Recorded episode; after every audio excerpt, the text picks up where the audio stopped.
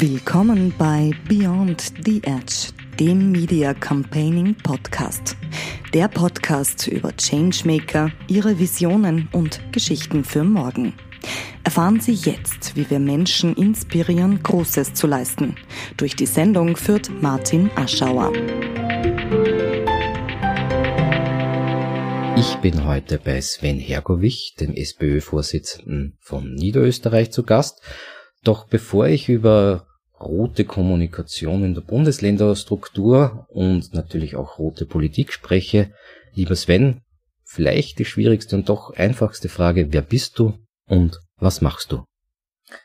Mein Name ist Sven Hergovich, ich bin Vorsitzender der SPÖ Niederösterreich und in dieser Funktion die starke Stimme und Alternative zur derzeitigen schwarz-blauen Koalition in Niederösterreich. Du hast ja als lange Zeit als Nachwuchshoffnung auch gegolten, ähm, bist von Nachwuchshoffnung zum Parteivorsitzenden geworden. Erklär mir bitte die Sozialdemokratische Partei, wie funktioniert das auf Landespolitik? Also ob ich die Sozialdemokratische Partei erklären kann. Dann probier es anders. Mach mal sozialdemokratische Politik. Sozialdemokratische Politik geht vom Grundsatz aus, dass jeder Mensch gleich viel wert ist und dass jeder Mensch wertvoll ist und dass es keinen Unterschied macht ähm, und keinen Unterschied machen darf, welche Herkunft man hat, welches Geschlecht man hat, ob man viel oder wenig Geld hat, sondern dass jeder Mensch in dieser Gesellschaft seinen Platz und einen Wert hat und dass wir mehr zusammenhalten müssen. Für mich ist die Sozialdemokratie eigentlich die Kraft des sozialen Zusammenhalts und die Kraft, die dann, wenn du eine schlechtere Phase im Leben hast, wir alle haben bessere und, und leider eben auch schlechtere Zeiten im Leben, ähm, die dann für dich da ist und die dich dann unterstützt. Damit meine ich, wenn du zum Beispiel eine schwere äh, Krankheit hast, dann sind wir die, die dafür kämpfen, dass ein solidarisches, gutes, öffentlich finanziertes Gesundheitswesen gibt, das sich darum kümmert, dass du unabhängig von deinem finanziellen Status wieder gesund werden kannst. Wenn du pflegebedürftig bist, dass man für dich da ist. Das heißt, ähm, wenn du deine Arbeit verloren hast, das heißt, die Sozialdemokratie ist eben die Kraft des sozialen ähm, Zusammenhalts in dieser Gesellschaft. Dein Spezialgebiet war ja lange Zeit die Arbeitsmarktpolitik und als AMF-Chef von Niederösterreich hast du in Sigmund Harzberg oder im Mariental ähm, zwei Projekte beispielsweise umgesetzt. Eine Jobgarantie für Langzeitarbeitslose bringt also nachweislich circa 60 Prozent weniger Langzeitarbeitslose und insgesamt sogar 20 Prozent weniger Arbeitslose, spart damit Budget des Steuerzahlers, also von mir. Dennoch hat sich die ÖVP offensichtlich dagegen ausgesprochen. War das einfach zu unbekannt oder ging es da um die Ideologie? ich kann es nicht mit absoluter Sicherheit sagen, weil eigentlich nie ein Gegenargument ähm, genannt worden ist. Ich glaube, das ist ähm, schlicht und einfach viel auch, zumindest ist mir das so nachher von mehreren führenden Vertretern der, der Volkspartei dann hinter den Kulissen noch so geschildert worden. Ich glaube, das ist einfach auch viel darum gegangen, dass man nicht wollte, dass ein potenzieller Koalitionspartner ein ähm, Projekt realisieren kann, das auch erfolgreich ähm, sein kann weil man Angst gehabt hat, dass dann ein Koalitionspartner vielleicht auch bei Wahlen zu stark realisieren könnte und das ist natürlich nicht, nicht das Interesse. Inhaltlich glaube ich, dass beide ähm, Projekte sehr, sehr spannend und auch sehr sinnvoll gewesen wären, weil die Jobgarantie, die wir in Marienthal, wie du erwähnt hast, sehr, sehr erfolgreich ähm, auf meine Initiative hin pilotiert haben, ja einen fundamentalen Wandel in der Arbeitsmarktpolitik bedeutet, weil wir uns damit endlich um die Menschen, um die sich niemand gekümmert hat, nämlich Langzeitarbeitslose, die oft viele Jahre manche auch viele Jahrzehnte erfolglos auf, auf Arbeitssuche sind, mit oft aufgrund von multiplen Vermittlungshemmnissen. Mir ist immer ein Beispiel besonders in Erinnerung von einer arbeitslosen Person, wo mir die Beraterin geschildert hat, die ist laut Gutachten der Pensionsversicherungsanstalt arbeitsfähig, muss aber nach einer Stunde Arbeit eine einstündige Pause im Liegen verbringen. Dann kann sie wieder eine Stunde arbeiten, dann muss sie wieder eine Stunde im Liegen ruhen. Und die hat mich gefragt, wer nimmt denn so jemanden? Wenn ich den bewerben schicke, die Arbeitgeber schicken mir diese Person immer wieder zurück. Die ist natürlich total deprimiert, sagt, was, was hat das für einen Sinn, das Bewerben? Gleichzeitig möchte ich aber einen Beitrag leisten und kann ja in der einen Stunde, wo sie sozusagen Arbeit verrichten kann, auch etwas tun. Und die Idee war, dass wir genau für solche Menschen im gemeinnützigen Bereich zusätzliche Arbeitsplätze schaffen. Wenn wir durch die österreichischen Gemeinden fahren, dann sieht man mit offenen Augen, ähm, gerade im Umweltbereich, wie viel da eigentlich zu tun wäre, dass auf der einen Seite diese Arbeit erledigt wird und auf der anderen Seite damit sinnvolle Beschäftigung ähm, geschaffen wird für Menschen, die am ersten Arbeitsmarkt so keine Arbeit finden. Das haben wir als weltweit erstes Jobgarantie-Modellprojekt erfolgreich in der Gemeinde Kramat-Neusiedl-Marienthal ähm, pilotiert und hätten natürlich, wir haben ja absichtlich eine prototypische Gemeinde für die Struktur der österreichischen Langzeitarbeitslosigkeit gewählt, gern diese positiven Ergebnisse ähm, äh, auch dafür verwendet, dass letztlich alle Langzeitarbeitslosen davon profitieren und das, und das ausweiten. Und das zweite angesprochene Projekt, das europaweit erste Klimaschutzausbildungszentrum, das wir im Waldviertel in Sigmundsherberg ähm, äh, gerade richten, da ist äh, die Idee eigentlich auch eine sehr, sehr simple, nämlich dass wir ähm, durch die Energiewende einen enormen Fachkräftebedarf genau in diesem Bereich haben. Da geht es darum, wer schraubt uns ähm, die, äh, die Photovoltaikmodule auf die Dächer, wer baut die Wärmepumpen ein, wer richtet die, die Windkrafträder, die wir jetzt brauchen. Und ähm, dass es hier einen, einen, tatsächlich auch einen Fachkräftemangel gibt und die Idee, jährlich 400 Technikerinnen und Techniker genau für diesen Bereich auszubilden. Ähm, im Optimalfall bis zum Lehrabschluss, wobei das Ganze modular auf, aufgebaut ist. Das heißt, wenn jemand sozusagen nicht so viel, aus welchen Gründen noch immer nicht die volle Ausbildung machen will, dann kann er sozusagen auch schon mit einzelnen Modulen in den Arbeitsmarkt übertreten und damit es entsprechend attraktiv ist, auch mit einem eigenen Seminarhotel ausgestattet, wo die Teilnehmerinnen äh, kostenlos äh, wohnen können, wo es eine kostenlose Kinderbetreuung gibt für diejenigen, die das benötigen und ähm, auch eine kostenlose Verpflegung, Frühstück, Mittag, Abendessen mit regionalen Bio-Lebensmitteln, damit das auch für die Auszubildenden entsprechend, entsprechend attraktiv ist. Und eins muss ich noch äh, dazu erwähnen, weil das wirklich ganz wichtig ist und, und ein ganz wichtiges Bestreben von mir. Wir haben ganz zielgerichtet diese Investition in Sigmunds Herberg im Waldviertel getätigt, weil ich wirklich davon äh, überzeugt bin, dass die Regionalisierung eine extreme Chance für uns ist und dass wir nicht alle Investitionen immer nur in den Ballungsgebieten tätigen können, weil wir nicht wollen, dass die Regionen sterben. Und weil es ganz viele Menschen gibt, die zum Beispiel gerne im Waldviertel leben würden, die gern vor allem dort geblieben wären, weil es eine schöne Region ist, weil sie äh, dort her sind, weil sie dort leben wollen und die das schlicht und einfach nicht tun können oder nicht get getan haben, weil es keine Arbeitsplätze gibt, weil es keine entsprechende Infrastruktur gibt, weil es keine Investitionen gibt. Und das ist ein Kreislauf nach unten, den wir ähm, beenden wollten, der übrigens auch positive ökologische Effekte hätte, weil dann viele Menschen nicht mehr ganz so weit in die Arbeit brauchen würden wie jetzt, weil die Einpendelei ja auch ein, ein großes, nicht nur sozusagen viel Lebensqualität kostet, wenn man stundenlang jeden Tag am Arbeitsweg verbringen muss, sondern ähm, auch etwas ist, was nicht gerade ökologisch ähm, besonders gut ist. Und deshalb die Idee, zielgerichtet in die Regionen zu investieren, dort auch Arbeitsplätze zu schaffen. Und ich denke mir, wenn man vor was redet, dann äh, ist das sicher schön, aber noch besser ist es, wenn man auch entsprechend handelt und deshalb zielgerichtet die Entscheidung, diese Investition hier im Waldviertel zu tätigen. Ja, eigentlich hat sogar Schwarz-Grün sich sehr ehrgeizige Ausbauziele bei Energie und 2030 gesetzt. Und wenn man das darauf schrauben will oder äh, installieren will, dann braucht man wahrscheinlich noch einige dieser Zentren. Aber Baurecht ist ja jetzt ein neues Thema, äh, zwangsweise. Ähm, Baurecht ist ja bekanntlich nicht das wichtigste Ressort in, einem, in der Landesregierung. Warum ist es aber dennoch wichtiger, als man denkt und was willst du in deinem Ressort weiterbringen?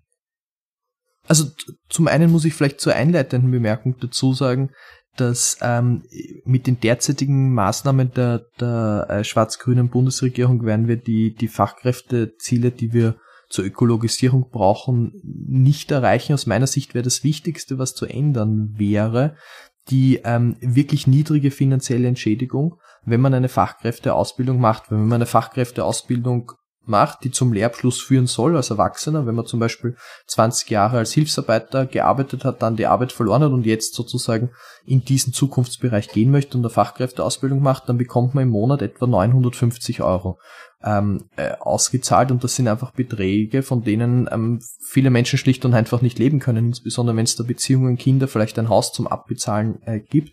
Und ich glaube, die allerwichtigste Einzelmaßnahme wäre es, diese Ausbildungsentschädigung, die sogenannte DLU, auch entsprechend aufzustocken, damit wir mehr Menschen für diese Fachkräfte ausbilden, weil es gibt viele Ausbildungsplätze, die frei sind, damit wir die überhaupt ähm, belegen können. Das, das wollte ich nur sagen, weil mir das so wichtig ist, ja, weil ja, du das, das einleitend erwähnt hast, aber ich sage auch klar, gern was weil zu. der Klimawandel und die Klimakrise auf jeden Fall teurer ist wie, wie das genau. jetzt.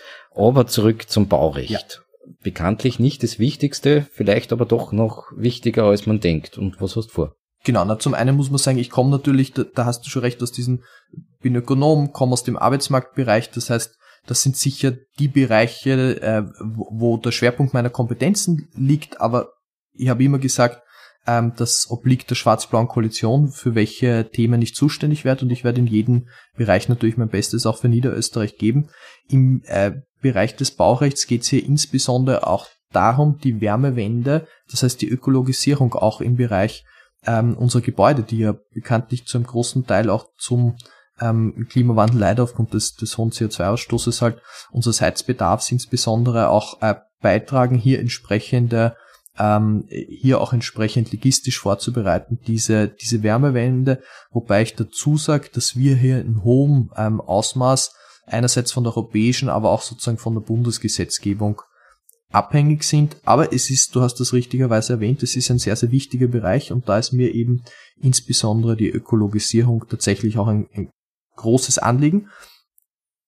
Wobei man hier natürlich auch immer sozusagen, ähm, weil ich gerade von der vorherigen Besprechung komme, wo wir uns eben verstärkte Holzbauweisen angeschaut haben, da muss man halt immer ähm, auch die Sicherheits, ähm, die entsprechenden Sicherheitsaspekte ähm, mit denken, weil natürlich ist das Ziel, möglichst billig, möglichst ökologisch zu bauen, aber gleichzeitig, wir wollen leistbaren Wohnraum, wir wollen ähm, die Energiewende äh, schaffen, aber ähm, wir müssen auch, auch sicherstellen, dass die äh, hohen Schutzvorschriften, die wir in, in Niederösterreich und auch in Österreich haben, dass wir dieses hohe Niveau ähm, auch beibehalten, weil wir natürlich nicht in einer Art und Weise bauen wollen, dass, dass hier ähm, Menschenleben gefährdet werden. Also die hohen Schutzvorschriften, die wir in Österreich haben, die haben schon noch viel Gutes.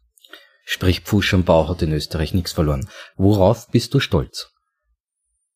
Stolz bin ich eigentlich auf das ähm, Modellprojekt Arbeitsplatzgarantie Marienthal, weil das schon eine Entscheidung war, die, glaube ich, sehr, sehr mutig war, wo mir auch damals sehr, sehr viele abgeraten haben, die gesagt haben, naja, ähm, das weltweit erste Jobgarantie-Modellprojekt zu starten, ob das wirklich gescheit ist. Ich war sehr junger, neuer AMS-Geschäftsführer und habe eigentlich mein gesamtes Gewicht sozusagen als neuer Geschäftsführer auch in diese Idee gegeben, weil es da viel Widerstand gab, viele, die das nicht wollten und schon klar war, das muss jetzt auch funktionieren. Also hätte das nicht ähm, funktioniert, dann hätte das sicher auch ähm, dann hätte das sicher auch für mich persönlich damals sozusagen in, in diesen Job Konsequenzen gehabt, weil es schon etwas war, was nicht politisch gewünscht war, aber etwas, von dem ich ganz fundamental überzeugt war und ich mir immer gedacht habe, ich könnte mir einfach nicht in den Spiegel schauen, wenn, ähm, wenn ich das jetzt nicht ausprobiere, weil ich wirklich glaube, dass eine Jobgarantie was Gutes ist und ich auf der anderen Seite aber keiner bin, der sagt, nur weil es in der Theorie gut klingt, ist es sinnvoll, es muss auch den Praxistest bestehen und darum wollte ich auch einfach wissen und habe absichtlich eine prototypische Region gewählt, um auszuprobieren, ist eine Jobgarantie etwas, was nur in der Theorie, in der ökonomischen Theorie gut und fundiert klingt, aber in der Praxis nicht funktioniert, oder aber funktioniert es in der Praxis auch so gut. Also da habe ich mein ganzes Gewicht ähm, in, darin auch sozusagen investiert, diese Idee zur Umsetzung ähm, zu verhelfen. Das war durchaus eine sehr, sehr riskante Entscheidung, von der mir sehr viele Menschen auch abgeraten haben, die viele auch nicht wollten. Und ich bin jetzt umso froher und eben auch stolz darauf, dass erstens, dass ich es tatsächlich getan habe und zweitens vor allem natürlich auch, dass es funktioniert hat. Was ich spannend gefunden habe, ist, du hast deine Diplomarbeit über die Netto-Beschäftigungseffekte von Green Jobs geschrieben.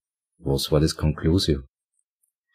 Die Conclusio war tatsächlich, dass die Netto-Beschäftigungseffekte ähm, gemischt sind. Das heißt, es hängt sehr stark von der Ökologisierungsmaßnahme selber ab, ob die Nettobeschäftigungseffekte positiv sind. Das, was mich nämlich oft gestört hat, ich bin total überzeugt ähm, von, von der Ökologisierung, komme von, aus der Umweltschutzbewegung, ähm, aber gleichzeitig war mir immer wichtig, ich bin auch ein Zahlenmensch, sauber zu argumentieren und nicht für eine gute Sache mit falschen Zahlen zu operieren.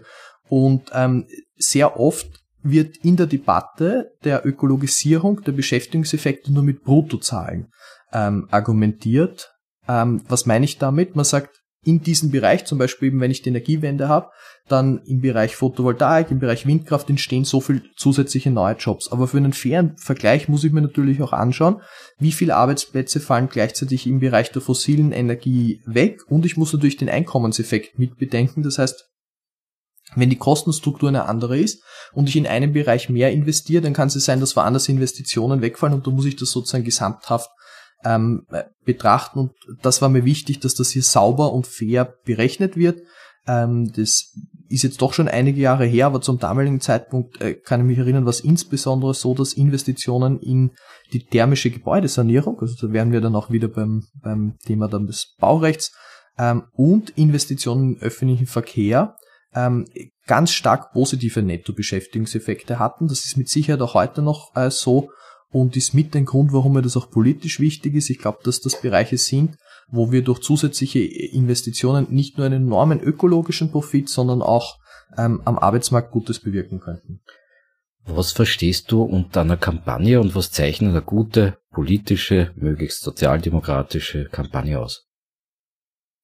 Also unter einer Kampagne würde ich verstehen den, den, den zielgerichteten Einsatz, wenn du eine politische Kampagne eingesprochen hast, um sozusagen auch politisch etwas zu ändern.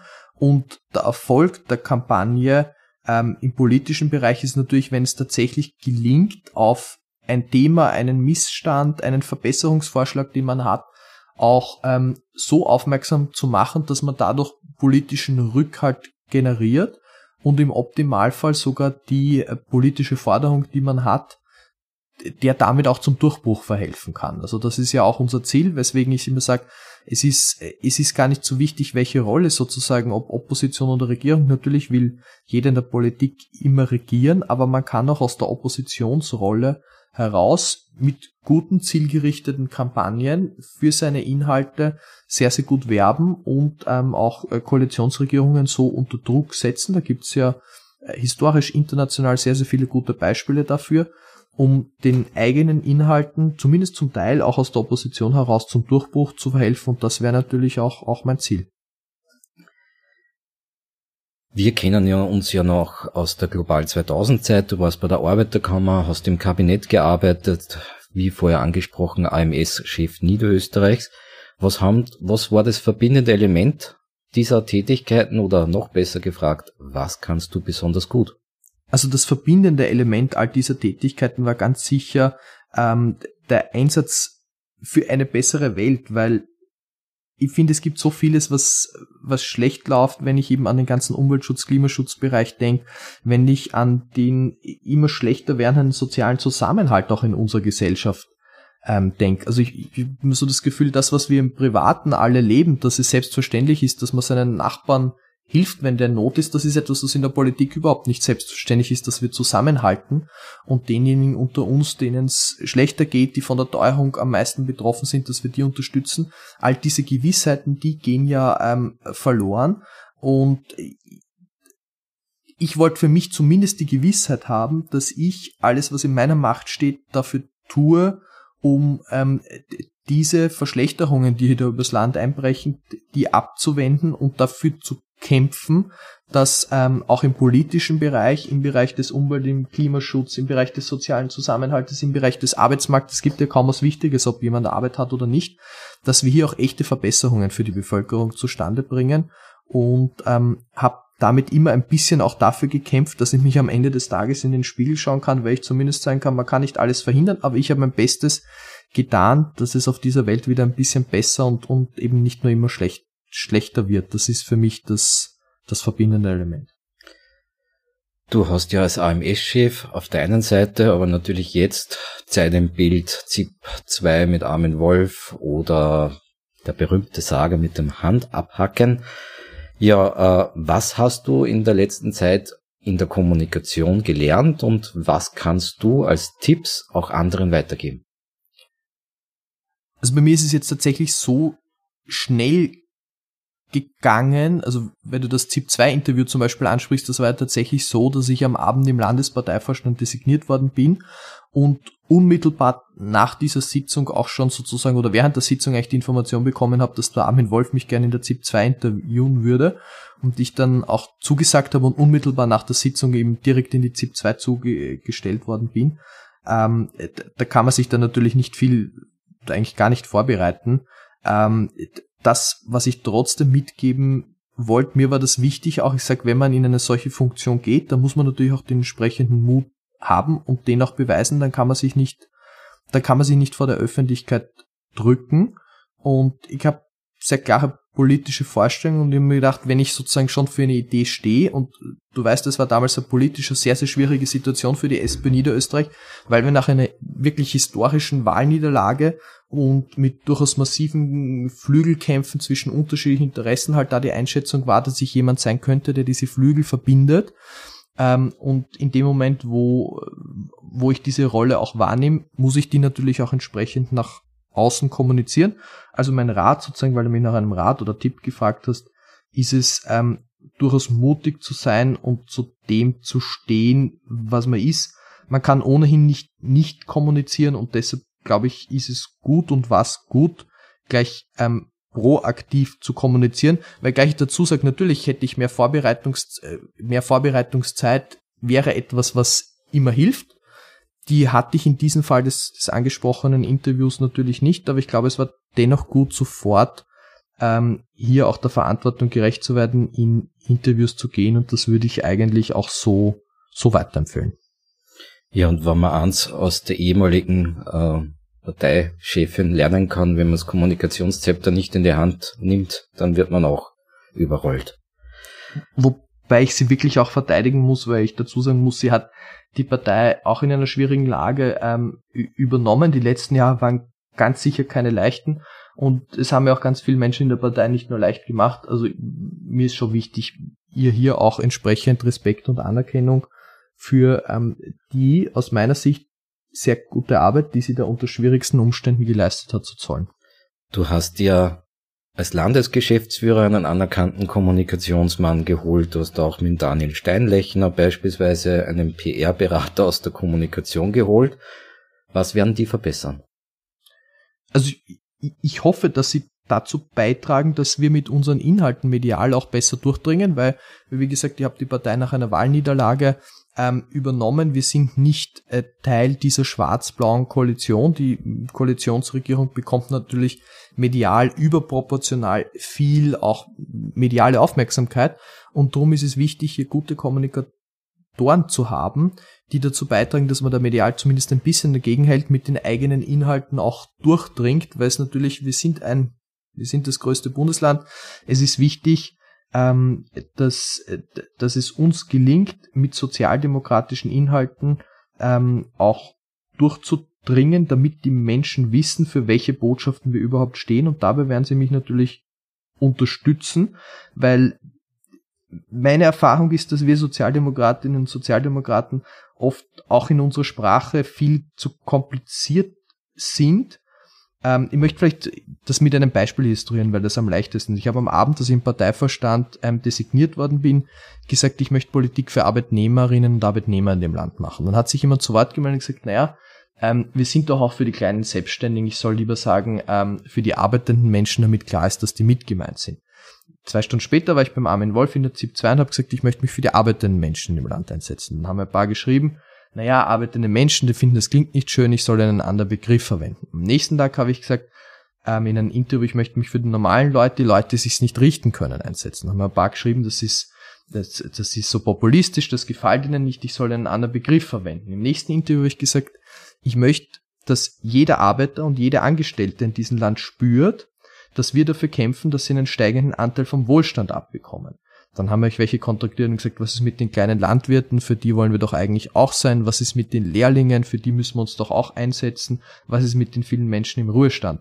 Und verstehe mich nicht falsch, jede einzelne dieser Rückmeldungen war ja richtig, aber wenn ich schon mal beginne, dass ich so kompliziert red, dass ich mal seitenlang auf die Frage, wen ich vertreten will, äh, aufzähle, welche Gruppe ich unter welchen Bedingungen vertrete, dann hört mir niemand mehr zu. Also ich glaube, ähm, meine Wahrnehmung war, dass man eigentlich, wie ich gesagt habe, ich kämpfe für die arbeitenden Menschen in dem Land, dass man eigentlich sehr, sehr gut verstanden hat, was ich meine. Und da dürfen wir uns selber nicht immer in eine zu komplizierte, ähm, komplexe Sprache treiben lassen, die dann draußen kein Mensch mehr versteht, weil für unsere Inhalte haben wir eine sehr, sehr breite Zustimmung und das müsste auch entsprechend ähm, in der Sprache klar bleiben. Und ich habe mir deshalb vorgenommen, weiterhin so zu reden, wie ich es empfinde und die Dinge beim Namen zu nennen.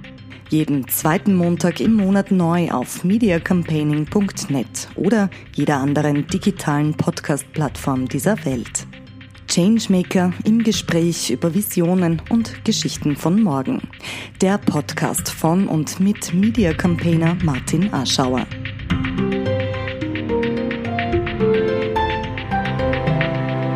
Wie sehen deine Visionen und Geschichten für die Zukunft aus? Meine Vision ist, dass es jedem Menschen in diesem Land gut geht und dass es eben keinen Unterschied machen darf, ähm, woher man kommt, ob man viel Geld hat, ob man wenig Geld hat, welches Geschlecht man hat, sondern wir wollen, dass jeder Mensch hier gut leben kann. Und ich glaube, um das sicherzustellen, ist es wichtig, dass wir auch eine gewisse soziale Sicherheit und Stabilität bieten. Das heißt, dass wir dann unterstützen, wenn man selber in einer schwierigeren Phase im Leben ist, weil man eine schwere Krankheit hat, weil man pflegebedürftig ist, weil man seine Arbeit verloren hat, aus welchem Grund auch immer. Immer dann, ähm, wenn man in einer Krise ist, braucht es die Unterstützung eines sozialen Sicherungssystems und ich glaube, dass die sozialen Sicherungssysteme und die Stärkung durch die sozialen Sicherungssysteme, dass die dazu beitragen, dass sich jeder Mensch frei ähm, entfalten kann. Aber dass diese soziale Sicherheit schon eine ganz wichtige Grundbedingung ist. Und natürlich ähm, müssen wir daneben auch die ökologischen Lebensgrundlagen äh, ähm, bewahren. Und das ist aus meiner Sicht eine ganz, ganz wichtige Aufgabe der Sozialdemokratie, hier dazu beizutragen, dass uns einerseits die ökologische grüne Transformation gelingt, aber andererseits, dass sie in einer solchen Art und Weise gelingt, dass sie nicht auf dem Rücken ähm, der Einkommensschwächsten ähm, Haushalte passiert, weil das ist ja eine große Gefahr, dass man das über, ähm, über Marktmechanismen regelt, die letztlich dazu führen, dass ähm, einige wenige besonders wohlhabende Haushalte weiterhin Umwelt beliebig zerstören können und ähm, der Zugang zu ähm, Massenkonsumgütern für viele andere Bevölkerungsgruppen eingeschränkt wird. Und das ist, glaube ich, etwas, also wir brauchen mehr Klimaschutz, aber Klimaschutz muss eben sozial gerecht organisiert sein. Das ist meine feste Überzeugung. Nur dann werden ihn breite Bevölkerungsgruppen mittragen. In der Sekunde, wo Warmmiete, äh, wo Kaltmiete auf Warmmiete umgestellt ist, hast du ein Riesenwirtschaftswachstum und äh, eine soziale Geschichte. Ähm, ich wollte woran das draus. Und zwar, mhm. wir sind ja trotzdem in einem Media Campaigning Podcast. Es gibt tatsächlich bis heute keine Media Campaigning Ausbildung. Angenommen, wir zwei würden jetzt eine konzipieren und auf einer FH oder so ähm, konzeptionieren und auch durchführen. Wie wäre der Titel deiner Lehrveranstaltung und vor allem, was würden wir bei dir lernen?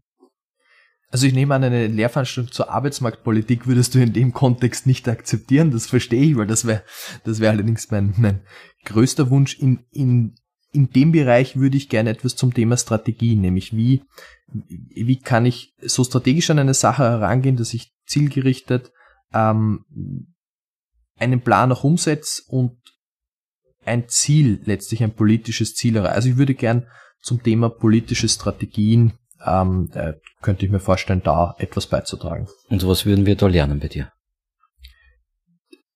Da ähm, äh, würden wir gemeinsam besprechen, ähm, wie man, ähm, wie man, ähm, klingt jetzt platt, aber wie man sozusagen eine Strategie letztlich, wie man eine gute Strategie erstellt, erarbeitet und vor allem, wie man sie dann auch, ähm, wie man sie dann auch umsetzt und einhält. Und ich würde da eben Beispiele aus meiner vergangenen Arbeit als AMS äh, Geschäftsführer wählen, wo wir letztlich ähm, erarbeitet haben oder gesagt haben, das oberste Ziel eigentlich, weil das eine der, der, der Herausforderungen, dass ich als AMS-Geschäftsführer wurde, war, dass wir ähm, damals eine Organisation waren, die über eine äh, BSC gesteuert worden ist, ähm, mit über 30 verschiedenen Zielen. Und bei so vielen verschiedenen Zielen gibt es natürlich notwendigerweise ganz viele Zielkonflikte ähm, und, und damit letztlich eigentlich wenig Steuerung, weil man immer argumentieren kann, na, man hat das gemacht, weil in irgendeins der Ziele wird das schon rein,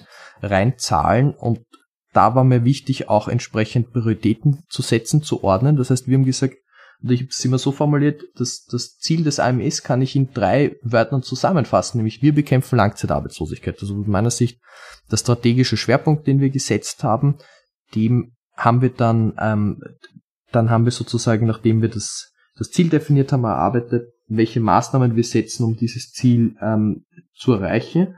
Und ich war eigentlich stolz, dass in meiner Zeit wieder nicht mehr die Landesorganisation waren, die bei weitem die stärksten Rückgänge der Langzeitarbeitslosigkeit hatte, weil Langzeitarbeitslosigkeit, weil es eigentlich kaum etwas Schlimmeres im Leben gibt, als langzeitarbeitslos zu sein. Und ähm, mir das wichtig war, dann auch die Organisation anhand dieses Ziels, der Bekämpfung der Langzeitarbeitslosigkeit, gezielt ähm, äh, auch strategisch auszurichten. Eine wichtige Frage jetzt noch. Wie viel Pragmatismus ist in der Politik erlaubt? Also ich glaube, es ist schon wichtig, dass man zu seinen Grundwerten steht. Es ist extrem wichtig, dass man sich immer selber in den Spiegel schauen können muss, weil Politik ist ein Geschäft, wo es schnell vorbei sein kann, jederzeit. Das muss einem bewusst sein. Man hat jedes politische Amt immer nur auf Zeit verliehen und man hat es dafür verliehen, dass man etwas für die Menschen, die man vertritt, bewegt. Und damit darf man unter keinen Umständen irgendetwas tun, äh, was man nachher nicht rechtfertigen könnte. Das heißt, es ist schon wichtig, immer zu seinen Grundwerten, zu seinen Überzeugungen zu stehen. Aber natürlich braucht's das wissend und seine Grundwerte immer behaltend, braucht's Kompromiss, braucht's die Fähigkeit, eine gemeinsame Lösung zu finden und braucht's ähm, auch viel aufeinander zugehen. Also mir gefällt das Sprichwort, man soll über niemanden urteilen, in dessen Schuhen man noch nicht gegangen ist, sehr, sehr gut. Und ich finde eben eine der Dinge, die so faszinierend in der Politik ist, dass es tatsächlich für viele Probleme ähm, unterschiedliche Herangehensweisen und Sichtweisen gibt und dass man nie vergessen darf, ähm, dass beide Seiten Recht haben können. Ich, ich, ich möchte das vielleicht wieder anhand eines Beispiels illustrieren, das mich sehr beschäftigt und das es eigentlich für mich auf einen guten Punkt bringt. Ähm, mein Bruder ist mit einer Chinesin verheiratet und im Bad hängt eine chinesische Weltkarte. Ähm, und das Spannende an dieser Weltkarte ist, dass der China natürlich im Mittelpunkt ist. Und ich habe zuerst, wie ich sie das erste Mal gesehen habe, ein bisschen gebraucht, um zu erkennen, dass es eine Weltkarte ist, weil ich natürlich unsere Weltkarte, wo Europa, Österreich im Mittelpunkt sind, kenne. Und beide Weltkarten sind korrekt und man kann jetzt nicht, natürlich ist mir die eine sozusagen näher, aber man kann nicht sagen, die chinesische Weltkarte ist, ist falsch. Und ich glaube, so ist es eigentlich sehr oft in der Politik, dass mit dem gleichen Recht, wie ich auf die Welt schaue, schaut jemand aus einem ganz anderen Blickwinkel. Beides ist korrekt und man muss dann versuchen, eine Lösung zu finden, die beiden Blickwinkeln gerecht wird. Und das, glaube ich, macht dann einen guten Kompromiss aus, dass man versteht, was der andere will, warum er es will. Also der erste Schritt ist immer das Verstehen, dass man versucht, den anderen zu verstehen, bevor man ihm dann im Optimalfall auch erklären kann, warum man selber vielleicht etwas anders sieht und dann zu versuchen, eine Lösung herauszudestillieren, von denen letztlich alle gemeinsam ähm, profitieren und dabei auch ähm, daran zu arbeiten, trotzdem sozusagen einen guten menschlichen Draht zu ähm, seinen Verhandlungspartnerinnen und Partnern zu haben. Also ich bin eigentlich stolz, dass ich auch mit politischen Playern unterschiedlichster Fraktionen, Parteien einen guten Gesprächskanal habe, weil ich oft Dinge ganz anders beurteile und anders sehe, aber es trotzdem wichtig ist, im Dialog zu bleiben. Und wenn es nur darum geht, dass man sich gegenseitig erklärt, warum man abgrundtief falsch findet, was der jeweils andere denkt, aber diese Fähigkeit, trotzdem noch im Dialog zu bleiben und sich das auch gegenseitig zu erklären, die ist für und in einer Demokratie wirklich essentiell. Da mache ich mir im Moment auch ehrlicherweise ein bisschen Sorge. Und das ist etwas, was wir nicht, nicht verlieren sollten, weil das wird oft verwechselt, kommt mir vor. Also ich glaube, man muss in der Sache hart, aber ähm, äh, sein, aber trotzdem sozusagen die Fähigkeit behalten, einander zuzuhören. Und mir kommt vor, wir sind manches Mal ähm, sind wir genau umgekehrt, in der Sache zu nachgiebig, aber dafür ähm, in der ähm, dafür nicht mehr bereit, den anderen zuzuhören. Und das gehört eigentlich genau umgekehrt. Ich nenne es die Ali Mahalocci-Frage, weil ich es ihm gefladert habe. Hm. Äh, sollten wir mal interviewen demnächst. Ähm, angenommen, acht Milliarden Menschen erreicht jetzt dieses Mikro, aber du hast nur 30 Sekunden Zeit. Was sagst du ihnen? Die 30 Sekunden würde ich dazu nutzen, ihnen zu sagen, dass Langzeitarbeitslosigkeit wirklich keine schöne Sache ist und dass es aber im Moment eine reine politische Entscheidung ist, ob wir Langzeitarbeitslosigkeit in unserer Gesellschaft weiter dulden wollen oder nicht, dass wir mit äh, der Jobgarantie ähm, tatsächlich eine Möglichkeit hätten, das System Langzeitarbeitslosigkeit zu beenden, dass es gar nicht mehr kostet, weil Langzeitarbeitslosigkeit ist unglaublich teuer, die Bekämpfung der Langzeitarbeitslosigkeit ist unglaublich teuer, aber die Bekämpfung der Langzeitarbeitslosigkeit hat eine Reihe von positiven Nebeneffekten. Es geht nicht nur den Betroffenen besser, sondern wir haben auch eine Reihe von ähm, gesellschaftlichen positiven Auswirkungen und ich glaube, dass ähm, unsere Gesellschaft jetzt so instabil ist, dass es so viel Unruhe, so viel Streit auch gibt, hat auch damit zu tun, dass wir eine Vervielfachung der Langzeitarbeitslosigkeit über die letzten Jahrzehnte äh, erlebt haben. Und wenn wir wieder zu einer Politik, wie wir sie lange auch in Österreich hatten, zurückkehren könnten, wo man niemanden zurücklässt, sich um jeden kümmert, auch darauf schaut, dass Langzeitarbeitslose wieder in Arbeit kommen und da wäre die Jobgarantie eines der, der Mittel, dann glaube ich, würde das unser aller Leben substanziell verbessern. Ich finde, das ist ein wunderschöner Schluss, weil es auch über soziale Gerechtigkeit damit geht. Ich sage danke für das Interview. Bis bald. Ich danke dir. Danke fürs Zuhören. Beyond the Edge, der Podcast von und mit Media Campaigner Martin Arschauer sagt Danke. Jetzt mediacampaigning.net hören. Weitersagen hilft.